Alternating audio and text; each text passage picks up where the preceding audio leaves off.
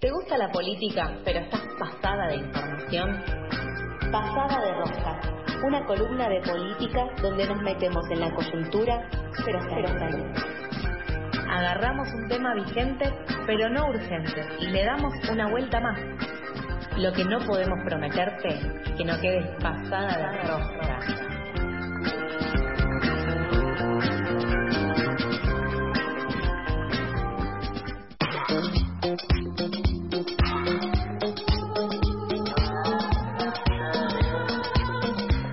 8 y 7 de la mañana estábamos discutiendo sobre apellidos italianos. Eh, Sol no se acuerda el mío. No, bueno, pero en realidad me quedó porque la semana pasada lo dije mal. Marchioni. ah, fuiste mal. vos. Entonces, eh, recién rápidamente pregunté fuera del aire cómo, cómo es el apellido y me miró en cara de cómo no lo sabes. Y yo, necesito que lo digas Hoy, una vez hoy vos. es 9 de octubre de 2023. ¿no? Eh, sí, sí, ya pasó casi todo el año y no sabés mi apellido. Y, y además, eh, produje, tu- digo, yo producía antes los lunes, que estaba tu columna, y escribía todos los días Es apellido, o sea, todos los lunes. Ignacio Marchini. Pero ahora, cuando uno lo tiene que decir, viste, se pone como, ah, Ahora me corporicé. claro, Soy solo un ahora, nombre. sos, ahora sos una persona, y digo, ah, tenía un apellido que se pronunciaba. Bueno, eh, tenemos una columna. Sí, sí, obviamente vamos a hablar un poco del debate de ayer.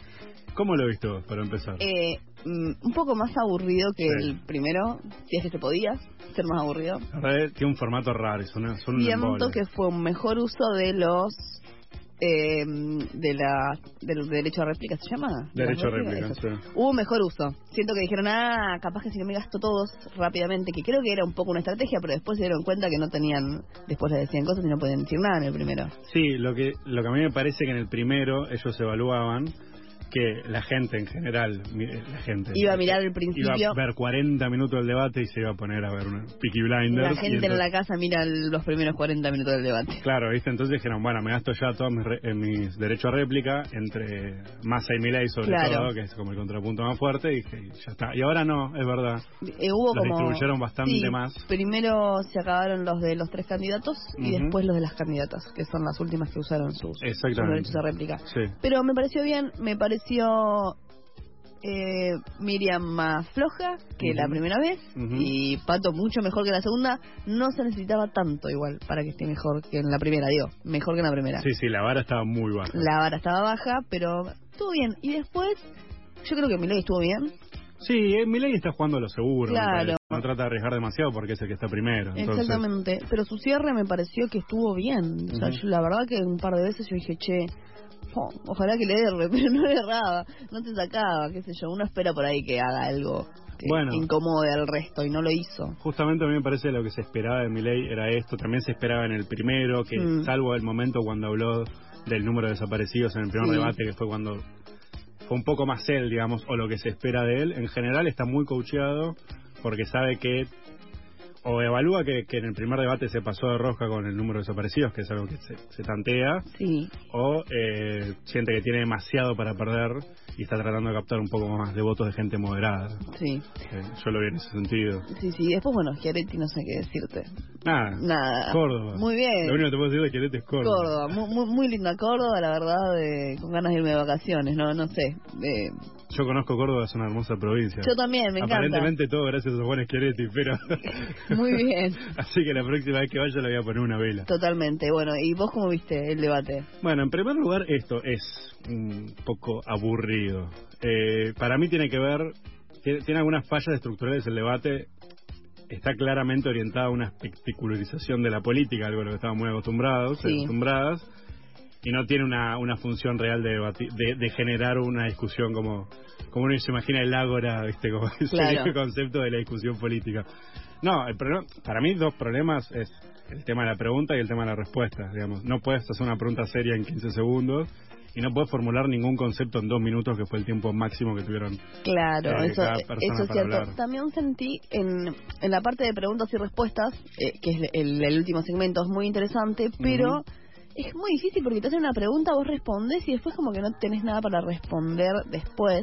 Y además vos podés hablar de lo que quieras. Ajá. Cuando Miriam Breckman le pregunta eh, a, como es a, a Milei le hace esa pregunta. claro pero en realidad viene diciéndole vos negas esto esto esto y esto y él dice no porque yo el cambio climático y le habla del cambio climático que a ver estuvo bueno porque creo que ahí se expuso un poco. Digo dijo un par de cosas que como sí empezó a hablar del ciclo del agua básicamente. sí sí sí, se condensa se, condensa, se evapora. Se evapora la bueno, con el circulito totalmente. Eh, habló de eso y Bregman cuando termina le dijo, te hablé de los, tipo, te pregunté de los femicidios, o sea, no te pregunté sobre eso.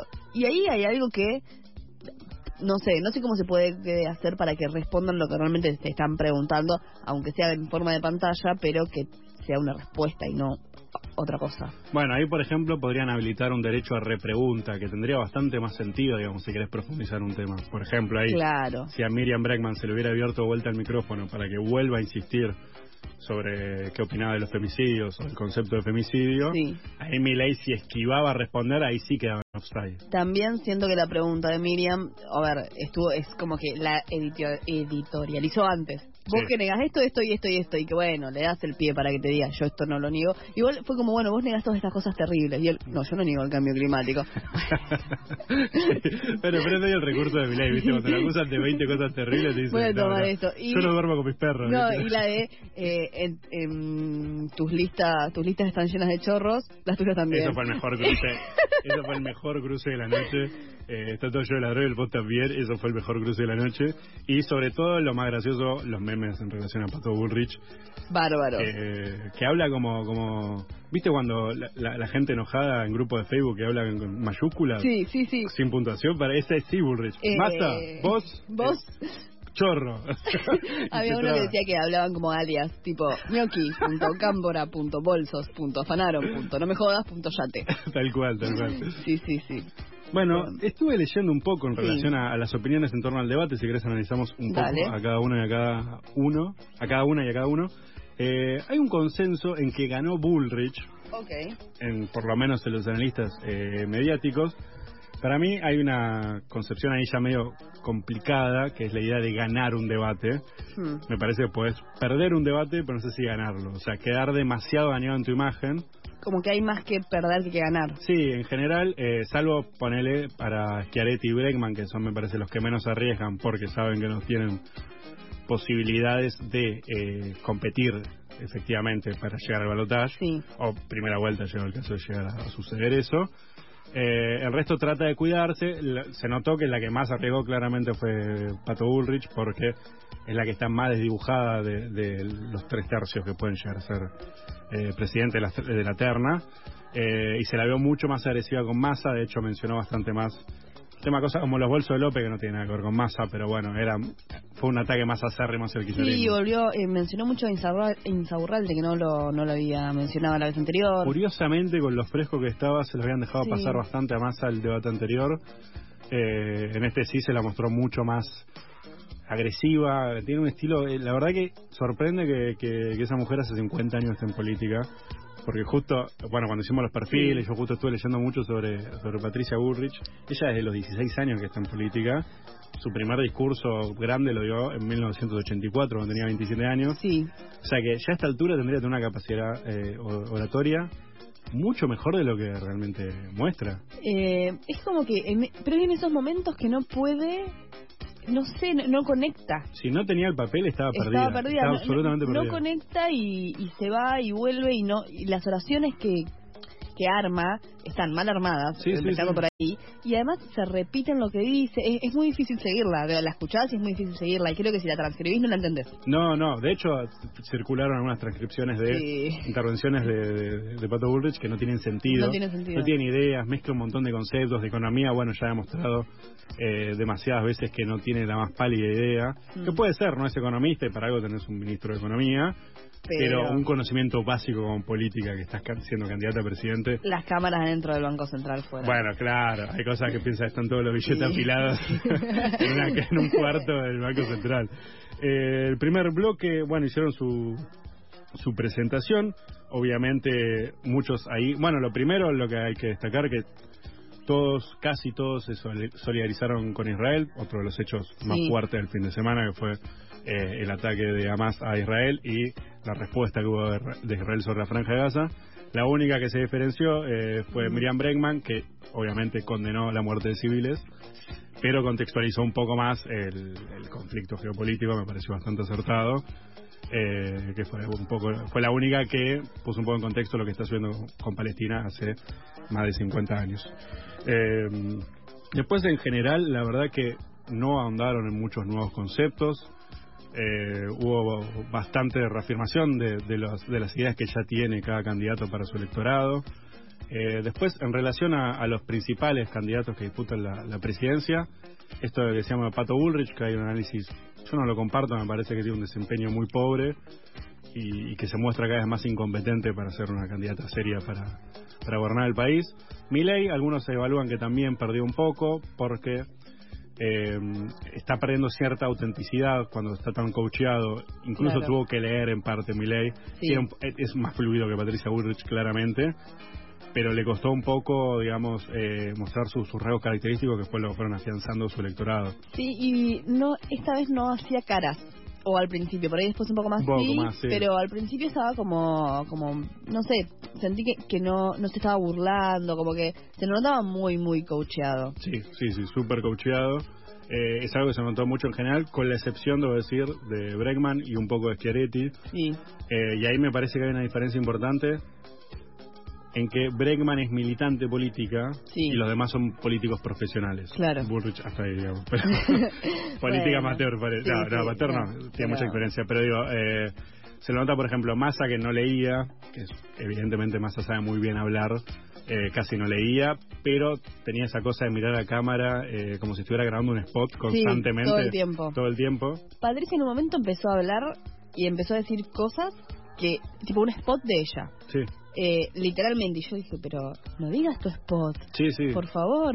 Eh, cuando Arrancó. arrancó, dijo los argentinos, eh, Argentina tiene todo, los argentinos no tenemos nada, Sí. que es parte de su Parte spot. de su spot es de literalmente campaña. parte de su spot de Me campaña. pareció muchísimo. Sí, está, yo creo que trata, mediante la insistencia, Sí, de reafirmarse como la opción viable en contra del kirchnerismo, cuando la grieta, digamos, va- viró la discusión política, me parece, y ella ya, con el tiempo que tiene, mucho más no puede hacer. y mm, además noté que mi ley le, le pegó a ella. Sí, Eh, y por los, los dichos también de la semana pasada de, de Bullrich sobre, bueno, escuchar a los presos y demás cosas un poco polémicas, Sí. eh, co- con, esas cosas que vos decís, bueno, eh, Sí, es gracioso la que- corrió por derecha. que mi ley tenga que salir a, a defender Sí. las garantías La- sí, eso es constitucionales. gracioso. Es como Es como, que eh, está muy loco el panorama. En, en la entrevista que le hizo, lo dijo en la entrevista con Fantino, Ujú. y él le, le- le decía, no me hagas defender delincuentes. Yo, ay, por favor. Tremendo. Te- si- si, te corre por izquierda Fantino, No. es que estás en cualquiera. Sí, Algo muy interesante, eh, estamos hablando mucho de Bullrich, pero me parece como la, la más interesante porque, digamos, en términos generales, Massa empató, digamos, para mí. No, no, no perdió demasiado, eh, esquivó eh, con soltura cuando lo atacaron por el tema de Incerralde y de denuncias de corrupción del kirchnerismo, digamos, que es el junto con la economía, siendo el ministro de Economía, una Sí. economía que está, está bastante malo, por, por ser generosos, está mal. Eh, esquivó bastante bien esa situación, yo creo que quedó como conforme con su rendimiento en ambos debates. Milei, eh, a todo esto, yo creo que el debate en general Sí. no va a ser un cambio significativo en la votación, pero siendo una votación tan fina en donde hubo menos de dos puntos de diferencia entre el primero y el tercero, entre el primero y el tercer el espacio tercer político, espacio, digamos, eh, todo sirve, todo juega, todo suma, y que tuvieron una audiencia, la verdad, que yo no me hubiera imaginado, más de 40 puntos de rating. Ah, ayer también. Eh, no, sabes que no, no revisé lo de Ah. ayer, el primero por lo menos llegó a picos de 41 puntos de rating. Claro. Eh, bueno, nada, que, el debate no, no, influye tanto, pero cuando es tan fino el juego eh, puede llegar a, ser decisivo. Y después Bregman y Scheretti me parece que fueron estuvieron bien, estuvieron sólidos. Bregman para mí un problema que tiene, que tiene que ver con la narrativa de izquierda, que esto se lo escuchaba a un analista político, que yo coincido, es que dicen, eh, el planteo del FIT es votanos para luchar, no Claro. votanos para gobernar. No, no, no se proponen desde lo narrativo como eh, una opción viable de gobierno. De gobierno, sino desde la lucha. Claro, como votanos para que estemos en las calles, votanos para que hablemos en el Congreso. Y ahí tenés un, un límite en tu narrativa porque es, es como tu, tu campo de posibilidades lo está limitando al de la denuncia. Claro. Incluso en lo que vos narrás de vos mismo. Pero bueno, yendo a, mm, a los candidatos más relevantes, algo muy importante me pareció Bullrich, ah, creo que fue la presentación, eh, que dijo que estaba Chocobar acompañándola. Sí, Eso me pareció un dato muy fuerte. Eh, recordemos, eh, Luis Chocobar había asesinado a un, a un chico que, que le había robado a un turista norteamericano, eh, que era Cuco, Juan Pablo Cuco. Sí. Chocobar lo asesina disparándole por la espalda Por la mientras espalda. estaba huyendo. eh, y que su, lo- después fue recibido por eh, Mauricio Por- Macri, mm. que era el presidente, fue eh, apremiado, digamos, por, por Patricia Burrich en los medios y la doctrina que después, o el protocolo que, que, que avaló, eh, que firmó Patricia Burrich cuando era ministra de Seguridad, fue lo que después se llamó La informalmente la sí, la doctrina doctrina Chocobar, Chocobar. que básicamente habilitaba a disparar sin dar la voz de mando. Claro. eh, Un poco eso fue como ella repitió lo mismo que en el primer debate, Sí. esto cuando habló sobre los gendarmes que, que asesinaron a, a Santiago Maldonado, Sí. es como que vuelve a repetir ella, bueno, yo sigo con esta con esta esta doctrina de seguridad. Sí, muere en la suya. digamos. Claro. Y cuando tuvo que, o sea, supuestamente el- el- la seguridad es la expertise de, de- de Patricia Bullrich Sí. y cuando tiene que hablar de seguridad se nota no sabe nada, digamos. Hace agua por todos lados. Hace algo por todos lados, incluso en, en su área que supuestamente es, es su, su especialidad. Este, después no no no hubo no hubo mucho más para destacar. Me parece que en general fueron bastante repetitivos. Sí. El- En términos laboral, bueno, hay que hacer una reforma laboral, hay que hacer una reforma impositiva, hay que, eh, bueno, premiar las nuevas industrias. No, no- no fueron muy originales en ese sentido. A mí me intrigaba qué iban a decir en vivienda, la verdad que no sé, no dijeron mucho. No, no, no, no Eh, hablaron de una respuesta Eh. Era muy amplio, me parece, la categoría, la última categoría, que era vivienda y, Sí, un y no sé qué, y no sé qué, y no sé qué. Y es como, bueno, no puedes en dos minutos hablar de todas estas cosas. Vivienda, desarrollo humano y ambiente. Y, sí, no, y además de todo eso, ya nadie tenía derechos a réplica. Entonces fue como, tampoco tenías esos segundos de más. No, no, no, por eso. Es que es, es, es un, es un formato que está condenado a ser un, un show, digamos, Sí. que no sea una discusión real. Dos puntos, si crees que me, me parecieron como Dale. simpáticos, bueno, simpáticos. Uno, el de eh, Milei diciéndole montonera asesina a Bullrich. Sí. Ese no me resultó simpático, solo me llamó la atención de que está profundizando su discurso negacionista Milei. Sí, No sé si él, él apuesta a que en verdad el consenso democrático o el consenso sobre lo que pasó en la dictadura no es tan grande como pensamos, pues Sí. es un análisis que él hace, yo no digo que esté de acuerdo, o realmente que siente que, que tiene que eh, solidificar a, a sus votantes eh, con, con la identidad negacionista. claro. Eh, y después el otro, que fue muy gracioso cuando, cuando Milei le dice a, a Bregman, toda esa empresa que vos seguro querés nacionalizar, y Bregman pone cara como... sí, de- sí, la verdad La es verdad que, que las nacionalizaría, ¿qué me decís? La verdad Sí. que sí. Y Sí, bueno, y el otro también, el de vos tenés todas tus listas llenas de chorro que dijiste antes. Fue bárbara Y esa. vos también. Y vos también. Y vos también. Que ese, ese capaz fue un desliz que le puede restar a Milei, porque siendo que su principal activo es ser la anticasta. Claro, sí. Che, está todo, Massa te armó las listas, que ya se lo dijeron Ya varias te lo veces. dijeron varias veces. Y él dice, bueno, y a vos también, como, como un nene, ¿viste? Sí, sí, nene. quedó regalado ahí. Quedó regalado. Eh, eso me pareció en, en términos generales, no, no, no dejó mucho tela para cortar, nada muy novedoso. Y nuevamente, si hubiera un interés genuino de debatir estos temas, los debates tendrían que durar varios días, Claro. eh, profundizar en cada tema, tener tiempo para desarrollar. Eh, no, no es el caso, no es el caso, pero sí, y con esto sí cierro, Sí, que hubo esto del rating, decíamos, demuestra un interés muy alto de la gente por la política, o por lo menos por una versión farandulizada, de la política. de la política. Bueno, eh, pasada desde Rosca, con, de, de rosca. con Nacho Martini, eh, pueden escuchar esta columna y todas las columnas en nuestro Spotify, que es arrobas pasadas por alto. Eh, síganos ahí, también pueden seguirnos en Twitter y en Instagram en arroba pasadas por alto. No si es- las redes es verdad, y nos pueden escribir al 11 31 26 0887. Bueno, y la pro- el próximo lunes no, porque es feriado, pero ya el Sí. otro venimos con toda la info de, con los resultados. Así que Es verdad, quedando... Ay, Dios. prepara- preparados para esto. Bueno. Necesito que suceda ya. Nos vamos a una tanda y después seguimos.